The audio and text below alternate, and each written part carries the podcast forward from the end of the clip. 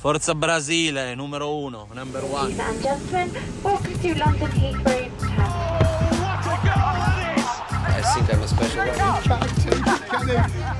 one. Correspondentes Premier. That would be very nice.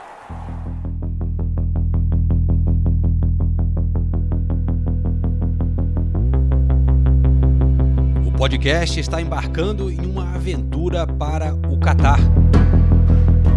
Essa série tem o apoio da KTO. Quem será artilheiro da Copa? Quem será campeão? Faça sua fezinha lá na KTO Brasil.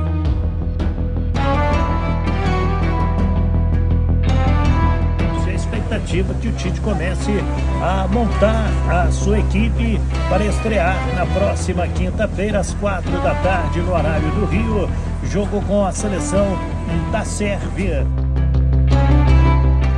Eu concordo com, com tudo que você falou até esse último ponto, que é uma coisa até que eu vi que perturbou algumas pessoas que, que estão aqui para te falar honestamente. Até por isso que eu prefiro falar com você diretamente Claro. do que, né, e, e debater a parada Isso. do que falar por trás e tal.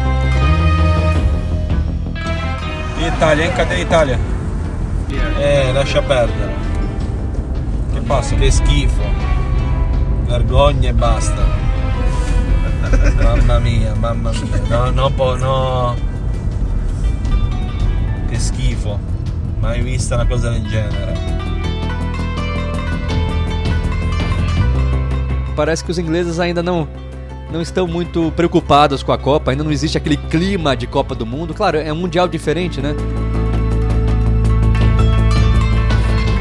Nesse momento, eu tô sentada no chão, o que não é uma novidade para quem me conhece, né?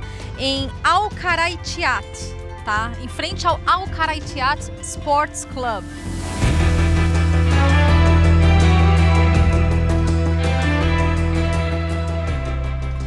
Fala galera, começamos aqui então o Correspondentes Premier no Catar.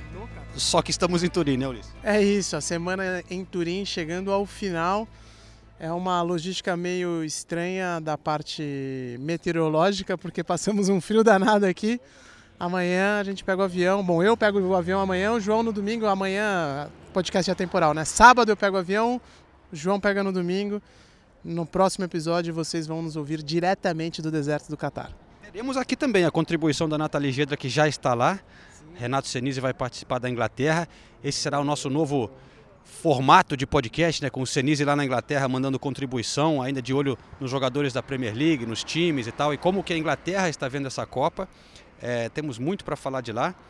Eu e Ulisses, como ele disse, estamos em Turim nesse momento. Acabou agora o último treino. Quer dizer, acabou não, a gente foi expulso. a gente pôde acompanhar o aquecimento do último treino da seleção brasileira, mas todo mundo teve que ir para a rua.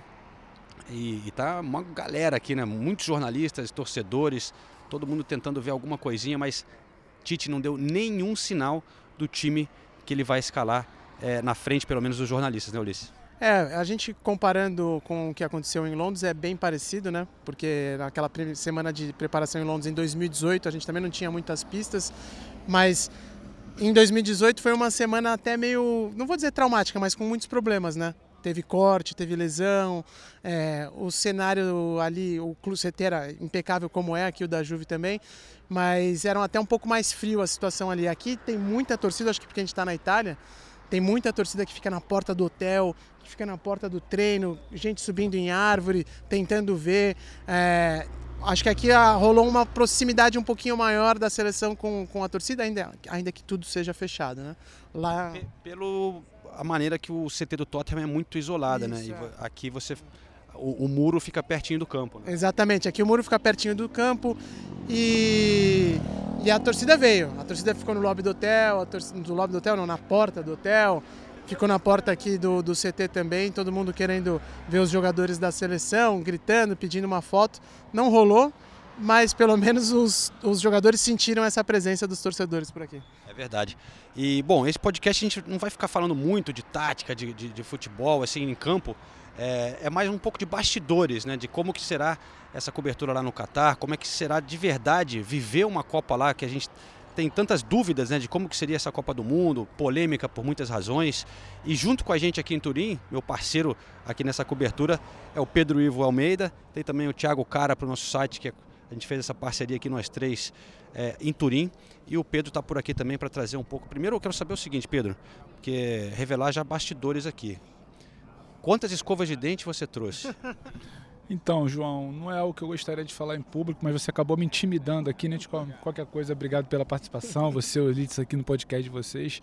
Foram três, mas a gente teve um problema aí no meio da semana, você sabe, você acompanhou, acabei lamentando bastante no treino de terça-feira, escovando o dente ali antes de mais uma entrada, algo que o João reprova, você sabia, Ulisses? Ah, é? João não gosta. Perguntei só para sacanear ele, porque, cara, eu nunca vi um cara assim, antes de cada entrada ao vivo, bate um pânico nele, assim, ele tem que escovar o dente. a gente acho tá justo, acho justo, pô. Tem... Vai que entra uma sujeira no ar ali, pô. Mais um que isso, tem, tem uma questão que o João não quer contar, que é um negócio importante, a tal da higiene. Comer um negocinho, você escova o dente e o João fica bravo comigo. Aí na terça-feira acabei tendo É que eu sou inglês, só inglês. Pra, só para completar, João, perdi uma escova de dente no CT.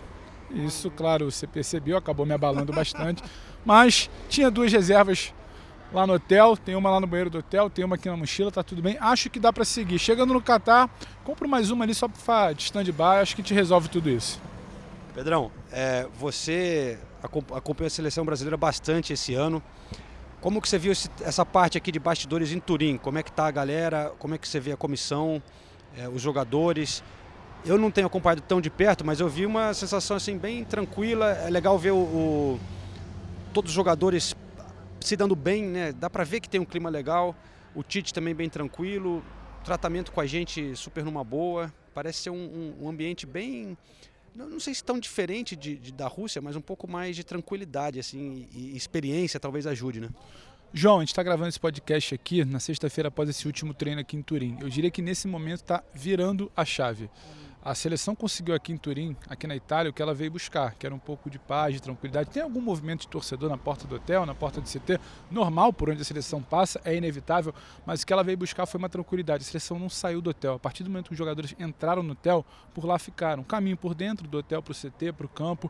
E é meio louco, né? Os caras ficam. Confinamento, é um confinamento mesmo. E quando a gente pensa em por que, que a seleção não jogou, por que está em Turim, por que está no frio, por que, que não está no calor, eles vieram buscar isso aqui.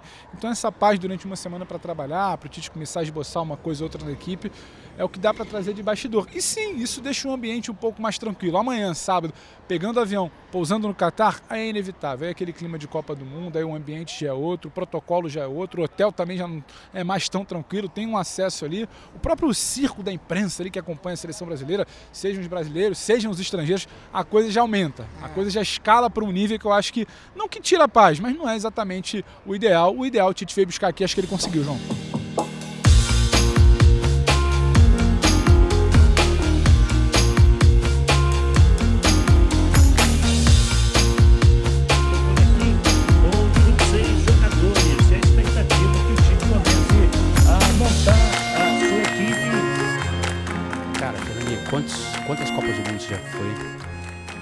Essa presencial é a sétima, mas já cobri nove, duas do Brasil. Sétima? Qual foi a primeira? A primeira, 94, Estados Unidos, presencialmente. Cobri a da Itália quando eu estava iniciando na carreira praticamente, mas eu caí porque veio o plano Collor, sumiu o dinheiro do mercado, eu era o mais novo, o Osmar Santos para mim na época.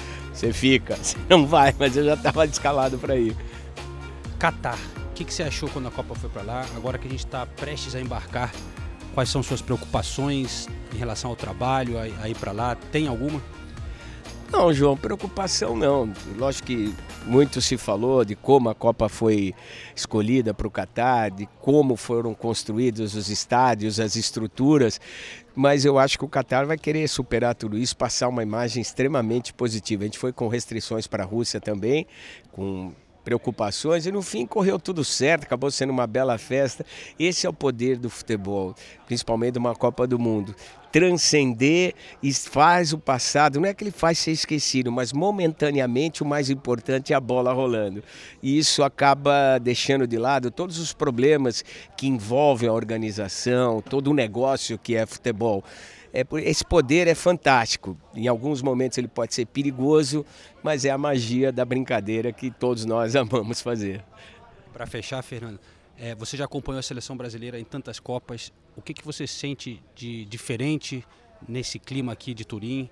É, e como você vê essa seleção indo para o Catar? Eu acho que a gente vê uma seleção forte, coesa e com uma mistura interessante. A gente, acho que o time aprendeu pela dor, com a eliminação no Brasil, depois com a eliminação na Rússia e agora chega mais forte. O que eu acho mais legal é que o Neymar continua sendo protagonista, mas nós não estamos vendo ele nas páginas amorosas dos tabloides, nas páginas policiais e qualquer tipo de situação, à exceção do que aconteceu na Espanha, que já está resolvido. A gente só está vendo o Neymar nas páginas esportivas e sendo elogiado. Eu acho que isso é um ponto importante para a gente, acho que pode ser a Copa dele. E o mais legal é que surgiu uma tempestade aí, um monte de raio de moleque, fazendo uma analogia surf, é uma, é uma tempestade brasileira aí, Brazilian Storm no futebol, que tem um monte de raio aí. Ó. Você pega o Anthony, você pega o Rafinha, você pega o Vinícius Júnior, você pega o próprio Rodi, Rodrigo, o Pombo, o Pedro, o Gabriel Jesus, que queira ou não queira, está crescendo, o Martinelli, o Gabriel se encontrando, enfim, acho que a gente conseguiu um equilíbrio legal. A gente tem um bom time, a gente tem perspectiva, tem um trabalho sólido, consolidado, com números fortes, mas é aquela velha história que faz a gente amar esse esporte. Jogo é jogado, e aí não tem o que fazer. Muito bom. Cara, muito bom te ver de novo aqui na, nessa guerra. Boa aventura por lá. Bom trabalho. A gente se vê no Catar então. Com certeza, João. Eu que agradeço a gentileza de sempre. Você é um gentleman na acepção da palavra, um cara muito bacana. Esse convívio, às vezes esparso, né, distante, mas toda vez que a gente vê, se encontra, tem um sorriso, tem um abraço. Eu acho que isso é muito legal, cara. Isso mostra respeito, amizade, companheirismo. Isso é raro no mundo de hoje. Que honra, muito legal. Muito legal o clima por aqui com os jornalistas da seleção, especialmente com caras como o Fernandinho. Muito legal ouvir a, a voz experiente e simpática do colega aqui.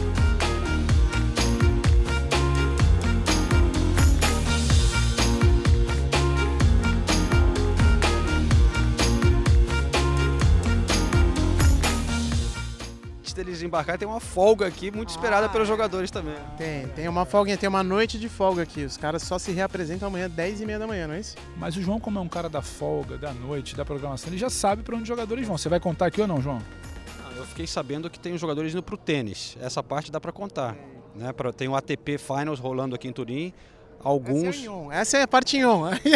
Essa é a que o João pode contar sem se comprometer, porque a outra parte parece que ele foi convidado. Hum talvez pudesse comprometê-lo aqui, mas também não tem necessidade de ficar expondo o companheiro aqui assim. Ô, louco, João. Conta mais aí, que eu tô procurando. Eu quero saber onde é a festa, pô. Eu quero ir na festa dos jogadores. Aqui no podcast a gente conta quase tudo, né? Ah, é, é, bom tá que, bom, é bom que a gente tá pode bom. falar bastante coisa, mas. É, mas enfim, é, voltando a falar aqui da, da, situação dessa semana. Trocou assunto, hein, Ulisses? Trocou, Trocou mudou, assunto, mudou, mudou de assunto completamente. A única coisa, só pegando o gancho do, do Pedro, que eu queria complementar é o seguinte. É, aqui em Turim já tinha imprensa pra caramba. Já tinha, assim, é, os credenciados, o pessoal da CBF estava falando mais de 100, né? 150 mais ou menos. Agora na, na, no Catar vai ser uma outra loucura, porque lembra na Rússia o que era em Sochi, aquele espaço que o Brasil tinha, que era gigantesco e sempre estava bem movimentado e tal. Agora no Catar vai ser um pouquinho menor. Mas mesmo o Brasil ficando em Sochi, que era, era uma sede do Mundial, mas estava distante da, de Moscou, das outras cidades importantes da Copa, né? Então acabava dividindo a cobertura da imprensa. Eu estou preocupado para saber como vai ser em, no Catar, em que tá, todo mundo está no mesmo lugar. Entendeu? Então, antigamente, na última Copa, o cara tinha que viajar para cobrir a seleção brasileira. Agora não, agora está todo mundo ali. Então, eu imagino que vai ter mais gente ainda acompanhando a seleção e que vai ser uma confusão grande de câmeras que só existe na seleção brasileira. As outras seleções, Inglaterra, eh, França, Alemanha, tem muita gente da imprensa, com certeza, mas nada se compara com o que a seleção brasileira atrai de atenção. Mas agora, sendo o favorito, cheio de Exato. estrelas, né, com muitos jogadores jogando na Premier League e outros campeonatos. Mas já que você falou isso do Qatar, daqui a pouco a gente volta aqui para Turim, porque eu tive uma conversa com o Fui Clear sobre uma polêmica aqui da amigo, cobertura. Teu brother, né? Mais ou menos. A gente tem algumas divergências de, de, política, outras atitudes, mas eu achei legal trazer aqui o depoimento do cara, eu já explico isso melhor daqui a pouco. Mas já que a gente falou de como que vai estar lá no Catar, eu até já vi umas imagens iniciais ali do sul, né, o mercado lotado pra caramba. Eu imagino como vai estar daqui a pouco. Vai ser muito. Eu, eu tenho preocupação com essas coisas de, de logística, de deslocamento, muita gente na rua, metrô lotado, restaurante lotado, mas enfim. Eu não sei como está o clima lá, mas a Nathalie Gedra, como eu falei, já chegou no Catar. Então eu vou chamar a Nathalie para dar um, a contribuição dela direto de Doha. E uma coisa que eu queria saber da Nathalie também, porque é impressionante, uma coisa que me impressionou aqui nos bastidores, conversando com jornalistas, é o quanto a nossa sociedade depende do álcool, né, cara? Eu acho que especialmente jornalista, porque... Esse, de, esse debate é muito importante, João. Não, porque uma das coisas que eu mais escutei aqui entre jornalistas comentando é sobre, porra, como é que vai ser cerveja lá, e um outro já passou aqui um mapa de álcool no, em Doha, aí, porra, o outro cara, não, aqui dá para não sei o quê, tá tô... É, Só negociando autorização para compra de álcool. O João, foi, o João não quis sujar as mãos, mas a gente viu isso passando perto assim na nossa frente, né, João? Mas eu fiquei realmente impressionado o quanto que as pessoas estão preocupadas com ah, isso. Tal, é... Como que eu vou tomar minha cervejinha? Mas, bicho, é o seguinte, a gente tá no dia 4, 5 de. Eu tô no 4, 5, você tá mais, vocês estão mais aqui já. E é um trabalho, se para os jogadores é confinamento, para a gente não é exatamente um confinamento, mas também é muito cansativo, né? E é repetitivo, é todo dia a mesma coisa e tal. Você tem que tomar um trago. Tem gente que é do trago, tem gente que é da Bíblia, tem gente que é do cigarro, tem cada um na sua. Mas a maior parte da, da galera aqui. Faz uma, um exercício, uma malhada. Faz da yoga, outra é da corrida e tal. É, a, mas a maior parte é do trago, né? A maior parte quer tomar um negócio para dar uma soltada, para dar uma relaxada à noite, né? Trabalha realmente muito mais intensamente do que o normal, tá longe de casa e tal. Mas então tá, vamos lá, Nathalie, conta aí como é que tá essa, essa parada do álcool e, e as suas primeiras impressões direto do Catar. Olá, meninos! Oi, pessoal do Correspondente. Já tô com saudade de vocês, viu? Ó, nesse momento, eu tô sentada no chão, o que não é uma novidade para quem me conhece, né? Em Al Karaitiat, tá? Em frente ao Al Karaitiat Sports Club que é um time da primeira divisão. Eles acabaram, na verdade, acabaram de ser promovidos para a primeira divisão do futebol do Catar. São 18 times na segunda divisão e 14 times na primeira divisão, tá? É, e por que eu estou fazendo aqui? Eu vim acompanhar a entrevista coletiva do Robert Lewandowski. Mas, João, falando do que você citou, Daqui a pouco eu falo do Leva. Mas falando do que você citou, realmente, cara, é, essa questão do, da bebida alcoólica é muito é muito engraçado como todo mundo aqui está falando muito disso antes mesmo da notícia que caiu como, como uma bomba aí para uma das patrocinadoras da Copa do Mundo. Daqui a pouco a gente fala dessa notícia, né? Da proibição de venda de bebidas alcoólicas nos estádios, porque isso estava permitido. É... Mas antes disso, a gente já estava falando muito, né, sobre isso. Porque, cara, vamos lá. A gente já fez grandes coberturas e a gente sabe que, pô, grande cobertura, essas grandes coberturas a gente fica muito tempo trabalhando, né? Os dias são super longos. Você trabalha 12, 13, 14 horas. Às vezes, quando você termina, você senta para comer alguma coisa, você quer sentar, tomar uma tacinha de vinho, ou no caso de vocês, tomar uma cervejinha, aquela só para relaxar antes de dormir, né? Não é, é, complicado, vai ser complicado. Ó, a minha experiência até agora, o que, que, que tá acontecendo aqui no Catar? Nos hotéis eles vendem, tá? Mas a bebida alcoólica é cara. Eu fui num hotel antes de ontem, isso, antes de ontem, é, num bar de hotel, um hotel que tinha dois bares, um no rooftop e outro no terceiro andar. Eu fui no do terceiro andar porque provavelmente seria mais barato, né? E daí fui até com o pessoal da redação da ESPN UK e a gente encontrou cerveja a, ao equivalente mais ou menos a 13 libras, tá? Pra gente ter é, uma ideia. É, vocês sabem, né? Mas para quem está escutando, geralmente os meninos, quando eles pedem uma pint no, no pub, no nosso escritório, é, é o quê? Umas 6, 7 libras. Então é bem mais caro aqui. E a moça já falou uma coisa, porque quando eu fui, era dia 16 e a abertura é dia 20, né? Ela falou: olha, quando começar a Copa do Mundo, eu recomendo que vocês façam reserva, tá? Porque a procura vai ser grande. Os torcedores ainda estão chegando, né? Tá, tá bem, bem tranquilo por enquanto. É, em termos de clima, assim, a gente já tem bastante gente chegando, mas vai chegar muito mais gente, muito mais gente, principalmente as torcidas europeias, porque eles estão mais próximos, né? A gente vê argentinos, que vai ter muito argentino, mexicanos. Essa galera já tá chegando. Só que, velho, quando baixar todo mundo aqui, esses bares de hotel, eles vão ficar cheios, muito cheios. E a FanFest também. Eu não fui na FanFest, eu tentei entrar na FanFest, não consegui, porque tava uma bagunça. É, mas o, uma galera da ESPN Brasil, eles conseguiram.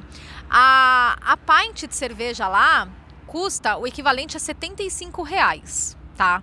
Então, e, e, teoricamente seria mais, mais barato do que nos outros lugares. E agora foi anunciado, né, que, que há dois dias do Mundial eles decidiram que a bebida alcoólica não pode mais ser vendida em estádios. Uma das patrocinadoras da, do evento é a Budweiser e eles, e eles até tweetaram. Well, this is awkward. tipo, ah, pô, isso é meio esquisito, né? Isso é meio estranho. Ficamos meio, meio constrangidos, né? This is awkward. É, eu achei muito. Achei, achei com bom humor, né? Porque, poxa, é, antes estava autorizada a venda de bebida alcoólica três horas antes do jogo no perímetro do estádio é, e uma hora depois. E agora nem isso vai acontecer, é só bebida não alcoólica, tá? Então cerveja, cerveja 0% álcool. É, é engraçado, né? Porque faz muito parte desses eventos. É, você é, vê os torcedores juntos, tomando uma cerveja, é, curtindo. E vai ser cara, vai ser diferente. Vai ser diferente para todo mundo que está envolvido nisso. Vai ser diferente para mim, que não vou ter minha tacinha de vinho assim, quando eu quiser tomar uma antes de dormir. Ou e para os torcedores, então, nem se fala. E eu quero ver como que vai ser a distribuição, porque assim, é, o Catar é um país pequeno, Doha é uma cidade pequena. Já estavam falando dessa questão de, de hospedagem, né? Que não ia ter hospedagem suficiente para as pessoas. Mas. E agora, esses hotéis que vendem bebida alcoólica, ou esses restaurantes, eles vão bombar. Bombar. As filas na FanFest já estavam enormes no dia da abertura, as filas de cerveja. Então a gente vai trazendo esse, esse bastidor etílico para o Correspondentes Premier, que né, normalmente é gravado num pub, então a gente está familiarizado com o tema. E eu vou me levantar do chão, então porque eu vou me encaminhar para o centro de Doha agora. É, eu estava aqui ouvindo o Lewandowski. Ele é uma simpatia, né? Eu acho ele um, um, ele é muito carisma e muito atencioso, muito simpático. Foi legal que a coletiva dele foi toda em polonês, né? Mas tem a tradução em inglês, tradução simultânea, e tinham alguns jornalistas argentinos, né? Porque os argentinos vêm em peso. Ainda mais que eles estão confiantes para esse Mundial, né? Tem muita imprensa argentina aqui.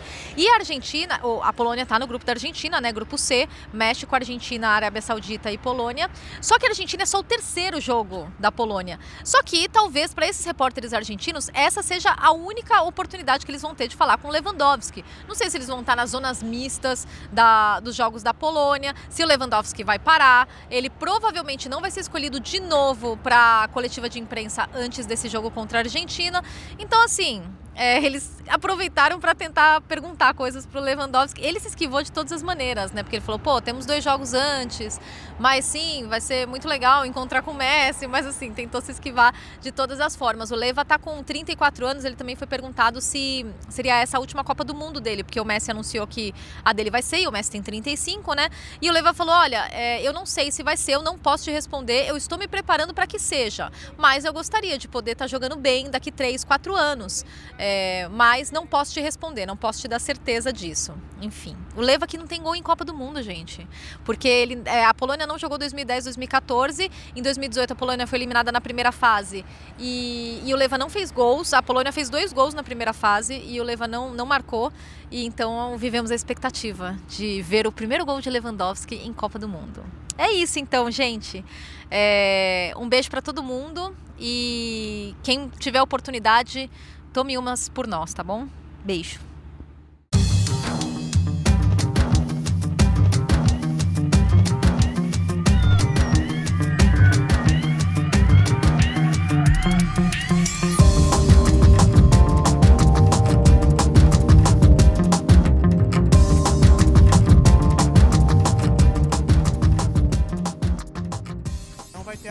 No, no, na rua. Ah, a gente já imagina. Então, isso, tava, isso não estava claro, por isso que o João disse, né? Todo mundo estava se perguntando, porque não ficou claro como seria o consumo lá.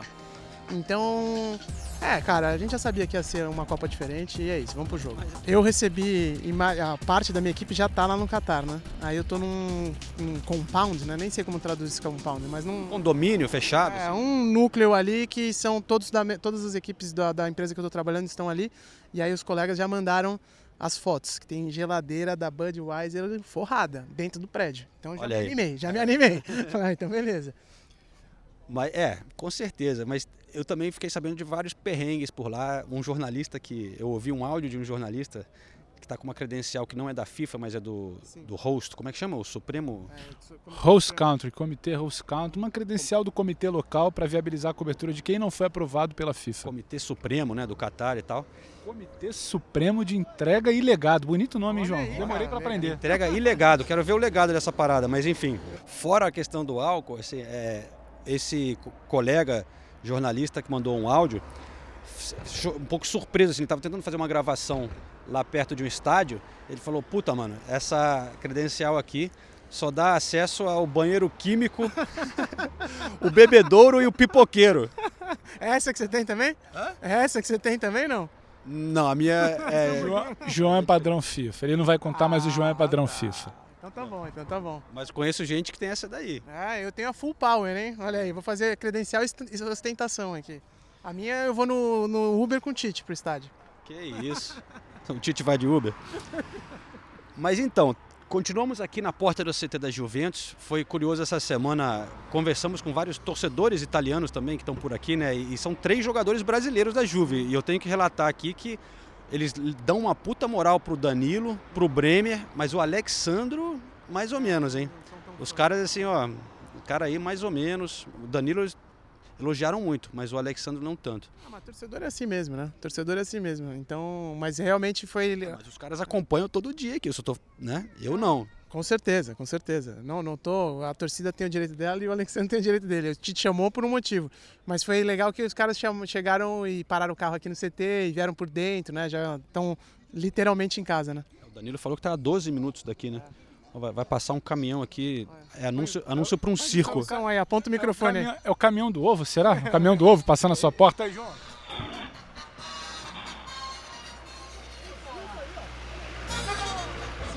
Isso aí tem no Brasil também. Tradicional o Circo Orfei. Você nunca foi no Circo Orfei? É, pô! O mesmo não dá pra cravar, o mesmo dá é, pra o cravar. Orlando Orfei, pô. Vocês Não, mas, no mas, Brasil? mas se- será que não é uma adaptação, uma franquia, uma é, cópia? deve ser tipo Grace, né? É tipo a família Grace do Jiu-Jitsu. Pode ser, pode ser. Atencione, circo. Mas falando de circo, né? Nesse circo aqui de, de- Gente que conhece o Orfei, manda o Circo Orfei, manda uma mensagem pra gente aí nas redes sociais. das antigas, né? É, já aquele público mais da idade, da idade do Ulisses, assim. Mas o circo da imprensa aqui, uma coisa que rolou nesses primeiros dias foi naquele. Porque não tinha muita coisa para falar nos primeiros treinos, porque eram poucos jogadores participando, pouca coisa acontecendo. Teve a, a- a entrada do Daniel Alves, né, no, no Pedro e no Rafinha. Foram entradas um pouquinho mais duras ali, mas na hora passou batido aqui no treino, não, não- chamou tanta atenção da gente. Eu até vi a imagem, conversei com o companheiro Thiago Cara aqui do site e o Thiago até falou: Não, deixa quieto aí, João, porque vão fazer maior barulho lá no Brasil, né, Thiago? E como fez barulho, né, João? Estamos nas eras na era das redes sociais aí, os treinos normalmente fechados no Brasil, né? Então, até a galera que vem do Brasil aí tem um contato diferente aqui com a seleção, né? Até essa sexta-feira os trabalhos foram todos abertos, é, liberdade total para imagens ali. Muita gente acabou pegando imagens polêmicas, mas nem tanto. né? Então, e até eu e o Thiago, então, a gente discutiu na hora isso, mas eu enviei um pacote de imagens de 5 minutos, incluí essa aí porque era uma imagem legal tal, mas para ilustrar a intensidade do treino e tal, mas aí o pessoal lá no Brasil separa a imagem, né? Aí até coloco a ESPN nisso, a nossa própria rede social é um departamento separado, botou lá, e a maneira que as coisas acontecem nas redes sociais é muito diferente, né? Então, é, exageraram um pouco ali na manchete, Rafinha mancando, não sei o quê, entrada dura, entrada dura de Daniel Alves, e isso viralizou pelo Twitter, por outras redes sociais, não só a ESPN, mas eu não vou tirar o nosso pé da- da- do envolvimento. Mas enfim, onde eu quero chegar com isso? É, depois, com os outros treinos, a gente viu que é totalmente normal, não, não foi nada demais, mas o o Daniel Alves teve uma cassação ali pela polêmica da convocação dele também. Ele era o patinho feio dessa parada e tal. Foi, foi criticado naquele dia. Aí rolou aqui nas, na- nos bastidores, aqui entre jornalistas, tem um Instagramer, que é o Ofui Clear, que começou a postar, ele é um cara meio anti-imprensa, assim, né? E começou a postar criticando a imprensa. Vou até dar um sobe-som aqui do que ele falou. É, vamos lá. Passando para avisar que hoje teve chuteira rasgada, pisão no pé, banda, sumô. Vai ter matéria? Vai ter notícia? que a se- a seleção está num clima terrível. Vocês são péssimos, péssimos. Mas esse tipo de depoimento, falando que, pô, criticando a imprensa geral, falando vocês são terríveis, não sei que, vocês, não lembro agora de cabeça, né? Isso aí é um absurdo, não sei o que.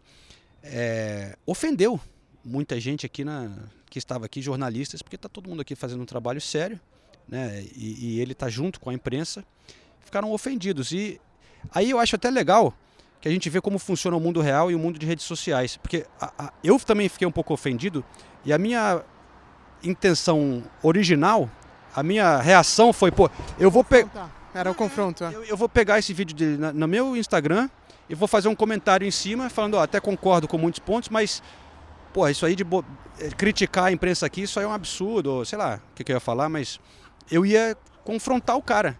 E aí vira uma merda, né? Porque aí ele xinga dali, eu falo uma coisa daqui. Não termina, é, aí a confusão não termina. E você já vai com uma raiva, né? Porque você tá meio puto. Mas eu vi que, pô, o cara tá aqui. Eu falei, não, peraí.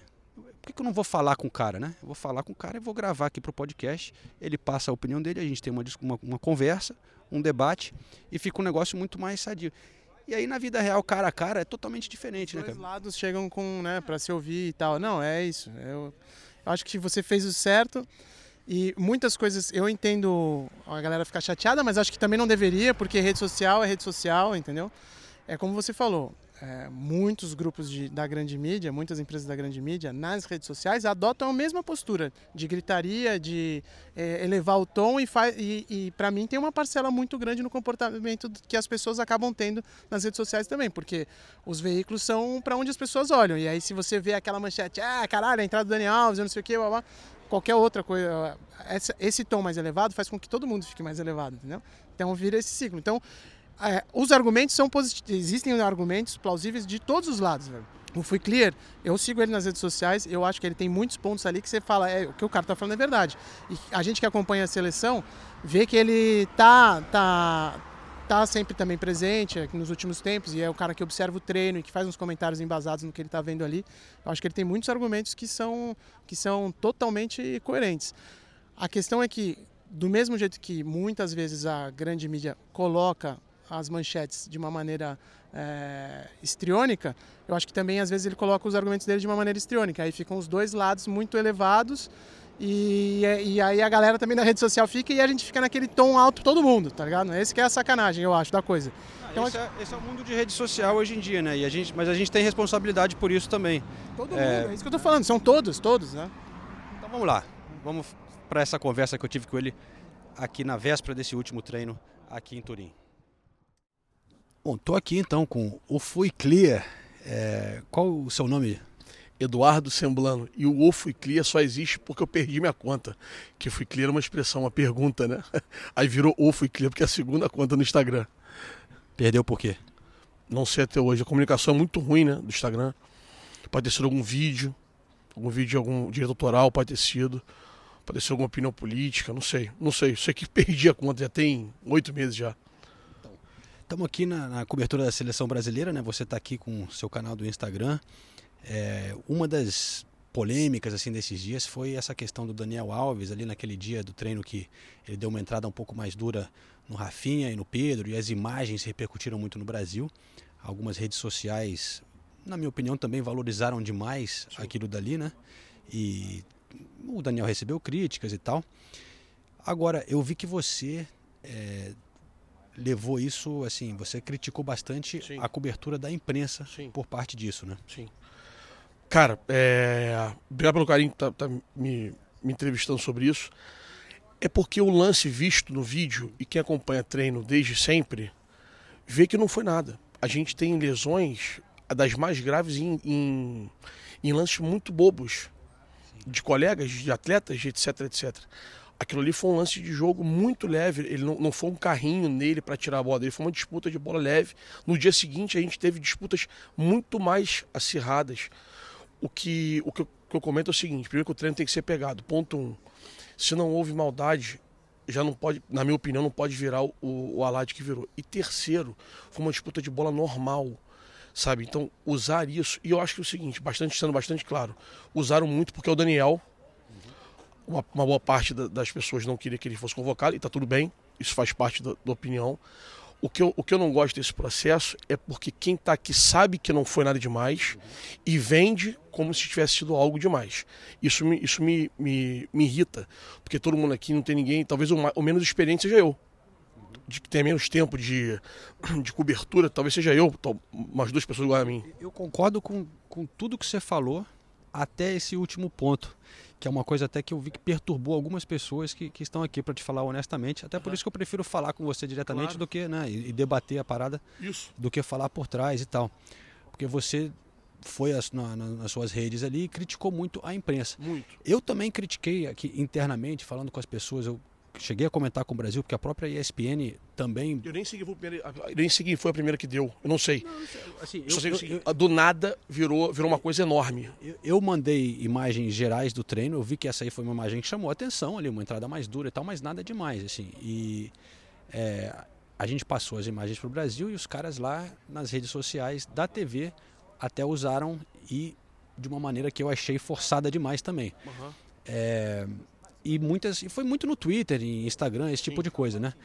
Mas a minha crítica a você é, é o seguinte, que todo mundo que está aqui na cobertura da seleção brasileira, e eu entrei ao vivo várias vezes com o Uhum. Pedro Ivo Almeida, eu não vi ninguém que está aqui valorizando demais essa entrada, porque todo mundo viu a mesma coisa que você ali, entendeu?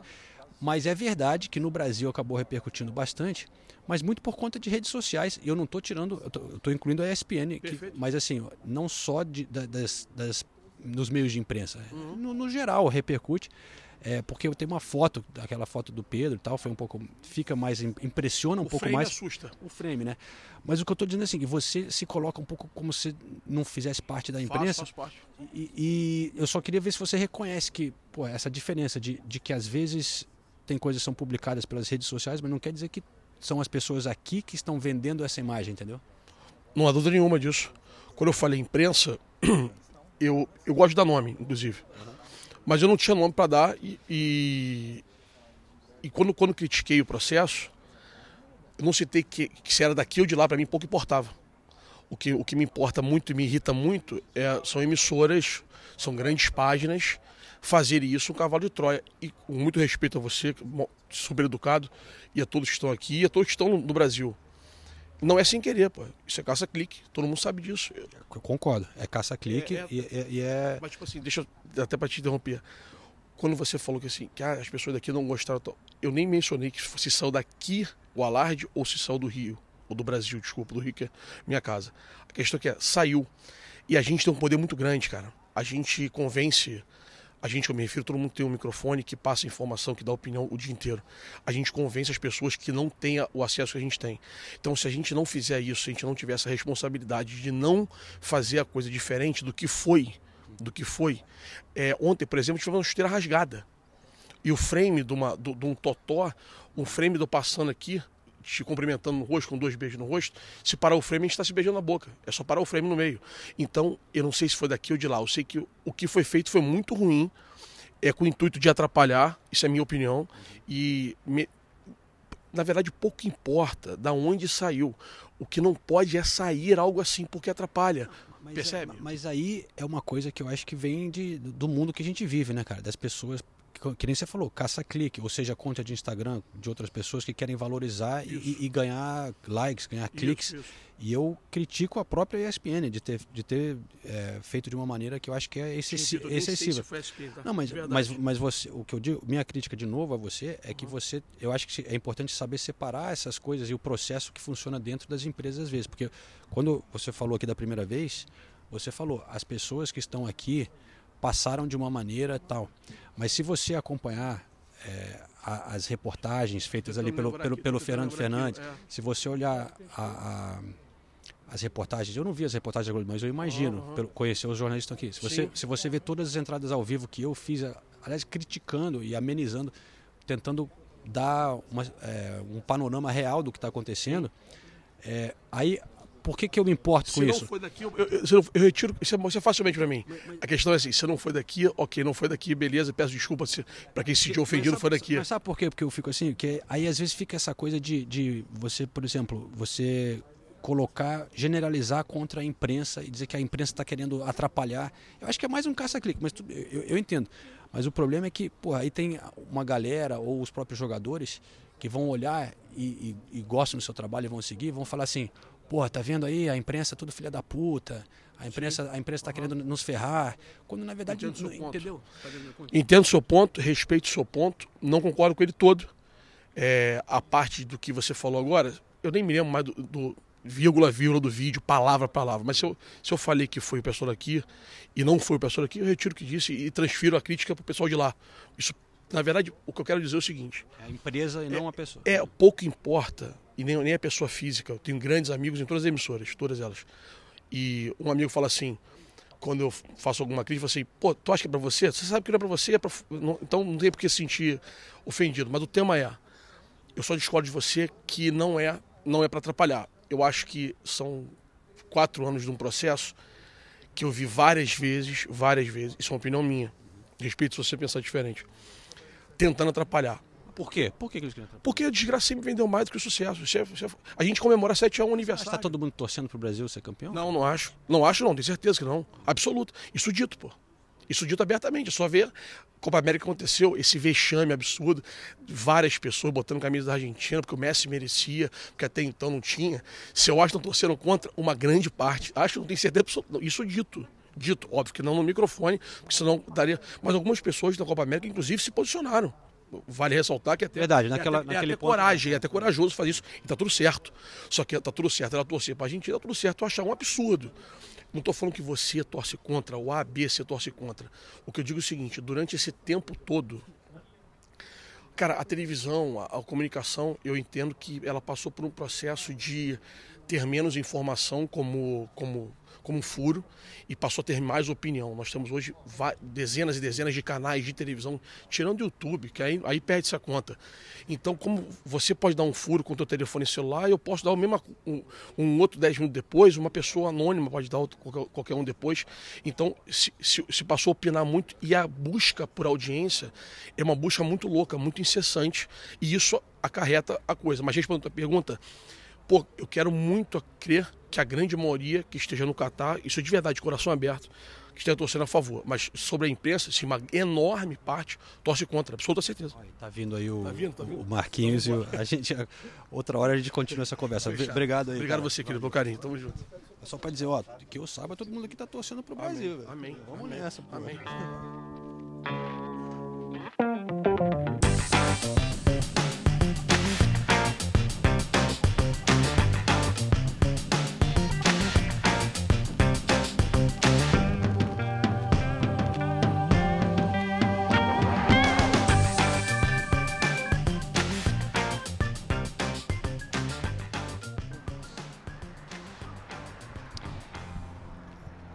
aí nossa conversa a gente foi interrompido para escutar o Marquinhos e o Rodrigo, eh, que falaram aqui na- nas coletivas. O Danilo foi outro jogador que, que falou alguns na- dois dias antes. E, enfim, agora eu vou lá para Inglaterra então. Escu- Não, tô brincando. tô brincando. Não, eu não vou, né? Eu vou chamar o nosso companheiro aqui do podcast, Renato Senise, para abrir seus trabalhos nesse podcast Correspondentes Premier no Catar, tem o apoio da KTO, lembrando mais uma vez. É, vamos lá. E aí, Senise, o que, que você manda daí? Como é que estão as coisas por aí? O que está rolando aí em relação à Copa do Mundo? Fala companheiros, tudo bem? Por aqui, muita expectativa para o início da Copa, expectativa minha, né? Porque parece que os ingleses ainda não, não estão muito preocupados com a Copa, ainda não existe aquele clima de Copa do Mundo. Claro, é um mundial diferente, né? É, a Premier League foi interrompida há menos de uma semana, a Champions League também, então não tem muito tempo né, para o pessoal realmente respirar a Copa do Mundo. Acho que quando começar finalmente o Mundial, aí sim vai ter um clima diferente. Lembrando que a primeira Copa que eu passo aqui na Inglaterra, né, eu mudei para cá em 2016, mas em 2018 eu estava na Rússia, então para mim ainda é novidade ver como os ingleses reagem à Copa do Mundo. Por enquanto, não tem muita é, empolgação dos ingleses com a Copa. É, muito se falou também daquela foto né, dos jogadores ingleses posando é, para o Mundial, todos de terninho, sentados ali. Não, não caiu muito bem com a maior parte dos ingleses. Existe uma comoção pelo Jude Bellingham. É, existe o medo de que ele não seja titular Muita gente cobrando que o Southgate coloque ele de titular. Claro, é, eu acho que ele vai ser titular até, mas existe é, é, o medo dos ingleses de que o meio-campo seja formado, por exemplo, por Declan Rice e, e Calvin Phillips, que voltou de lesão. É, muita gente questionando é, a formação do meio campo e eu ouço muito falar aqui do Jude Bellingham, é, é, é o clamor popular aqui por ele ser titular. É, e todo mundo falando hoje dessa proibição, né, de tomar cerveja no Catar dentro do estádio e no entorno do estádio. É, os ingleses, poucos foram para o Catar e muita gente falando, tá vendo? É, ainda bem que a gente não foi, não pode nem beber, e a gente sabe que os ingleses adoram beber é, assistindo jogos de futebol. É, confesso que eu fiquei triste, muito triste com essa notícia aqui. Quelles sont les dernières nouvelles concernant l'état de santé du joueur Sadio Mané Les dernières nouvelles sont arrivées tout à l'heure et en fait depuis la blessure de Sadio Mané A comissão técnica de Senegal informando que o Sadio Mané havia sido cortado por lesão. É, eu realmente fico muito triste. Para mim é o pior desfalque de todas as seleções na Copa. Sadio Mané é o maior artilheiro da história de Senegal. Ele marcou o gol, o pênalti decisivo, né, na disputa de pênaltis contra o Egito, que colocou o Senegal na Copa. A gente sabe o quanto o Mané amaria jogar o Mundial. Eu não consigo nem imaginar a tristeza que ele sente no momento e é uma tristeza que todos nós sentimos também, porque ele realmente é um cara diferente. Ao mesmo tempo, eu fico feliz com isso aqui. 뭐 사실 이제 제가 계속해서 경기를 계속 치러왔고 지금 겨울 시즌까지 Sonzinho, Hyun-Min Son, é, em entrevista coletiva falando que está bem. É, ele disse que está se recuperando, a cirurgia foi bem, a cirurgia na face, né? Ele teve uma lesão na face, é, a cirurgia foi bem. Disse que ainda está machucado, que sabe que tem o risco de piorar a lesão dele durante a Copa, mas que vai jogar de qualquer jeito, vai, vai usar uma máscara, é claro. Mas que bom, né? Um cara carismático como o Mané fora é, seria demais pro meu coração se o som também tivesse fora. Lembrando que o Salah, por exemplo, também já tá fora porque o Egito não vai jogar. Então, o Kanté já tá fora. É muita gente carismática fora. Que bom que o som estará jogando a Copa. Pena que de máscara, né? A gente não vai conseguir ver a beleza do som em campo no Catar. E por aqui também, o grande, o grande assunto da semana foi a entrevista do Cristiano Ronaldo, né? Nessa quarta e nessa quinta-feira saíram as duas partes, né? A entrevista completa. A gente já falou um pouco sobre isso é, no episódio passado, mas me surpreendeu a quantidade de ataques que eu recebi de fãs do Cristiano Ronaldo falando como assim? O Cristiano Ronaldo é o cara mais profissional da história do futebol, o primeiro a entrar, é, no chegar no treino, o último a sair, e disso eu não tenho dúvida também. É, a gente sempre elogiou o Cristiano Ronaldo por aqui, mas essa entrevista para mim é no pior momento possível, porque ele deu a entrevista e foi pro Mundial do Qatar e agora o Manchester United que tem que se virar aqui para apagar o incêndio. Ele fala muitas verdades, verdades que a gente vem falando aqui há muitos anos no podcast, né? Que a estrutura do Manchester United é defasada, que o clube parou no tempo desde a saída do Alex Ferguson. Todo mundo sabe disso. E o, o Cristiano Ronaldo tem o direito de falar sobre isso, mas não nesse momento. Para mim, ele está fazendo isso só para justificar é, o que ele fez de errado nos últimos meses e bater na porta mesmo e falar: Ó, oh, não jogo mais pelo Manchester United. É, ele acabou a gente também disse na semana passada, né, criticou bastante o Terhag, falou que não tem respeito pelo, por ele, já que o Terhag não tem, também não tem respeito por ele.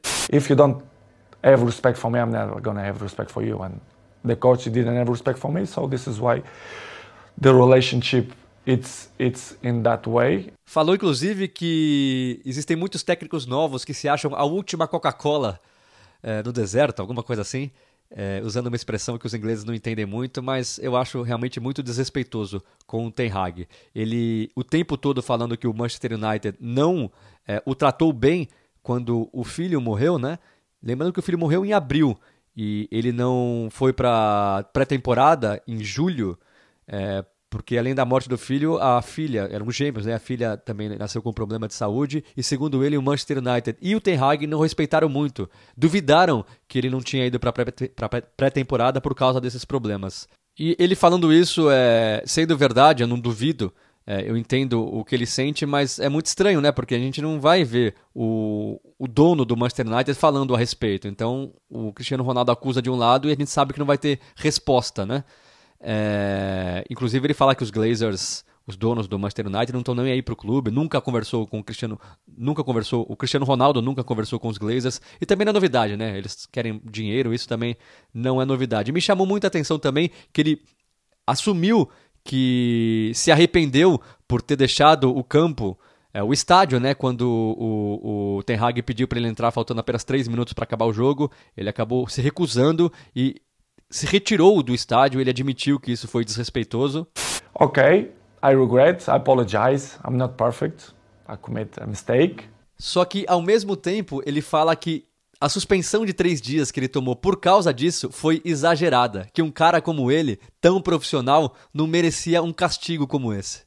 Falando até que o filho dele se surpreendeu, falando: Pai, como assim? Você é suspenso? Você é o cara mais profissional do mundo. But I remember arriving home and Cristiano see me, Daddy, you not go to the game? I said, No, because the club punished me with three days. And he did like, how, how they gonna punish you if you are the best player in the world? Enfim, eu acho que o Cristiano Ronaldo não percebeu que você ser profissional durante a carreira inteira não te dá o direito de você cometer barbaridades, como na minha opinião ele cometeu.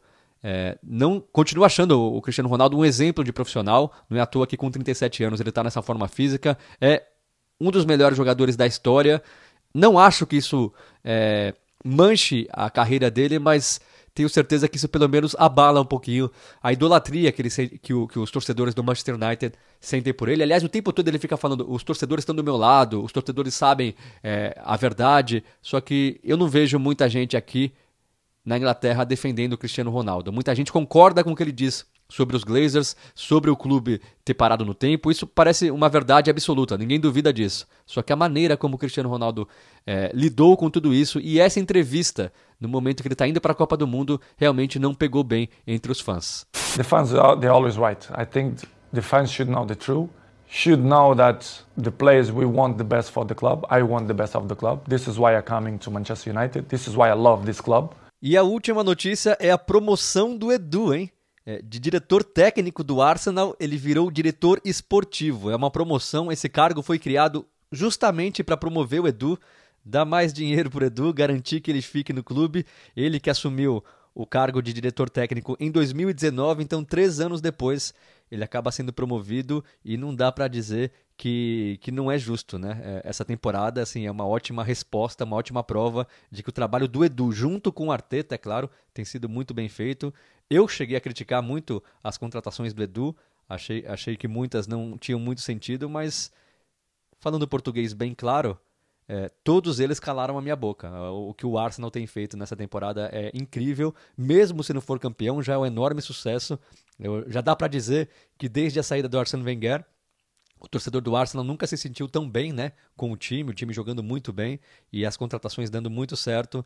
Então, pela primeira vez na história do clube, o Arsenal tem um diretor esportivo e esse diretor esportivo é o Edu. Com certeza, João Castelo Branco e Ulisses Neto ficaram felizes com essa notícia.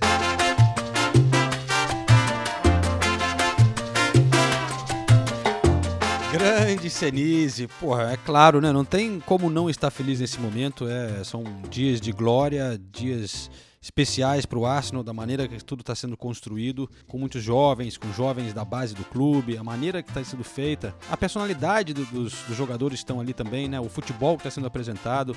Então a torcida está realmente é, vivendo um, um, sonho assim, né? Não sei quanto vai durar, mas é, é uma coisa, a sensação é uma coisa especial que está sendo construída, uma nova relação da torcida com o clube e, e isso tem sido muito legal de acompanhar. Vamos ver se vai dar bom, hein? Quem sabe pinta o título totalmente inesperado para o Arsenal e isso é uma coisa que eu acho que você não tem como recriar depois, né? Quando você é favorito, quando você está disputando títulos, você comemora, mas não é da mesma maneira de você ganhar assim, né? De você estar tá ali de uma maneira inesperada contra um, um time mais com mais casca, com mais dinheiro, né? Seria aquela coisa sei lá, não comparando com o Leicester quando foi campeão, mas uma coisa menos esperada, isso dá um sabor especial. Então vamos lá, hein? Gunas!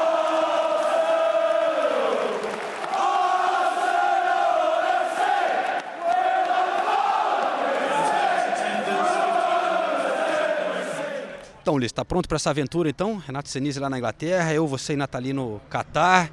Eu tô, me, eu tô ficando animado, cara. Aquela expectativa de Copa do Mundo vai começar, estamos indo viajar, vai ser muito trabalho, mas, pô, é só de.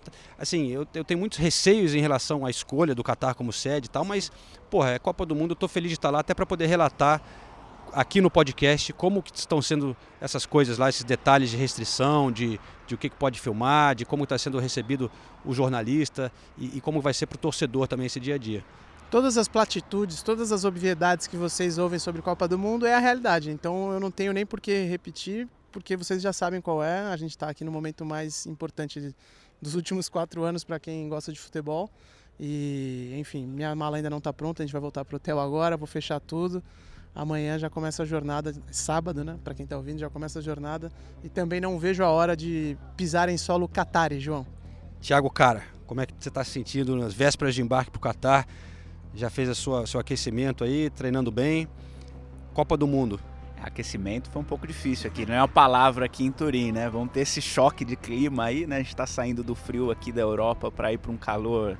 Já temos informações escaldantes do Catar, mas muita ansiedade, claro. Copa do Mundo, o maior evento esportivo do mundo e, claro, ansiedade a mil e logo estaremos lá no Catar.